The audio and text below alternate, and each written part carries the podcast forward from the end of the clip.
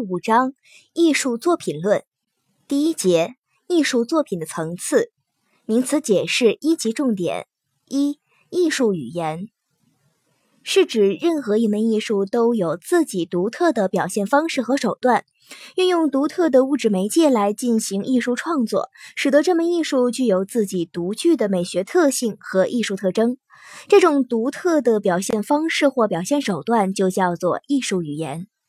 各门艺术都有自己独特的艺术语言。例如，绘画的艺术语言是线条、色彩、明暗、构图等；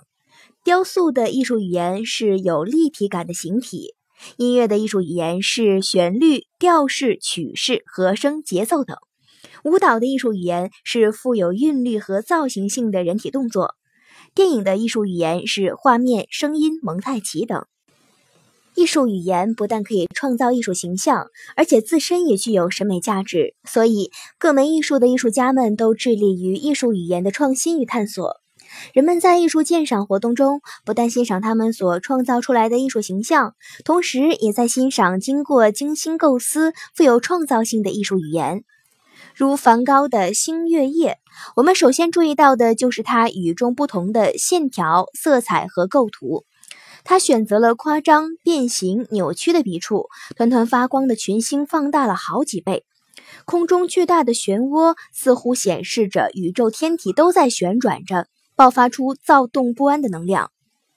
中国画十分重视笔墨的作用，在中国水墨画中，墨色基本上替代了一切颜色。通过墨的均擦、点染、干湿、浓淡等变化，塑造体积，烘染气氛。